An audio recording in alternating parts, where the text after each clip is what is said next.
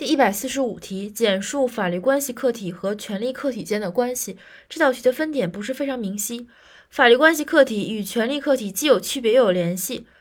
首先，先看一下，先看一下区别。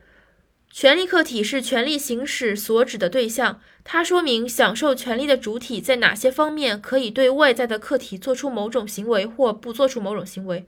这种对象始终与权利共存共灭，没有权利也就没有权利客体。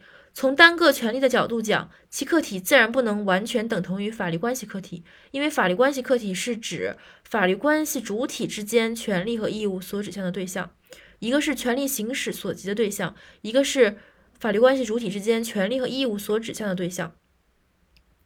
然后再联再谈下联系。一旦权利的行使与特定义务的履行发生联系，此时权利客体不仅是权利所指的对象，也是义务所指的对象。法权利客体就也就变成了法律关系客体。例如，所有物是所有权的客体，而在买卖法律关系中，它就是该法律关系的客体。就如果要是权利的行使和特定义务的履行发生了联系，那么这个权利客体就不仅仅是权利所指向的对象了，也成为了义务所指向的对象，就成为了法律关系的客体。这个其实还是很好理解的吧。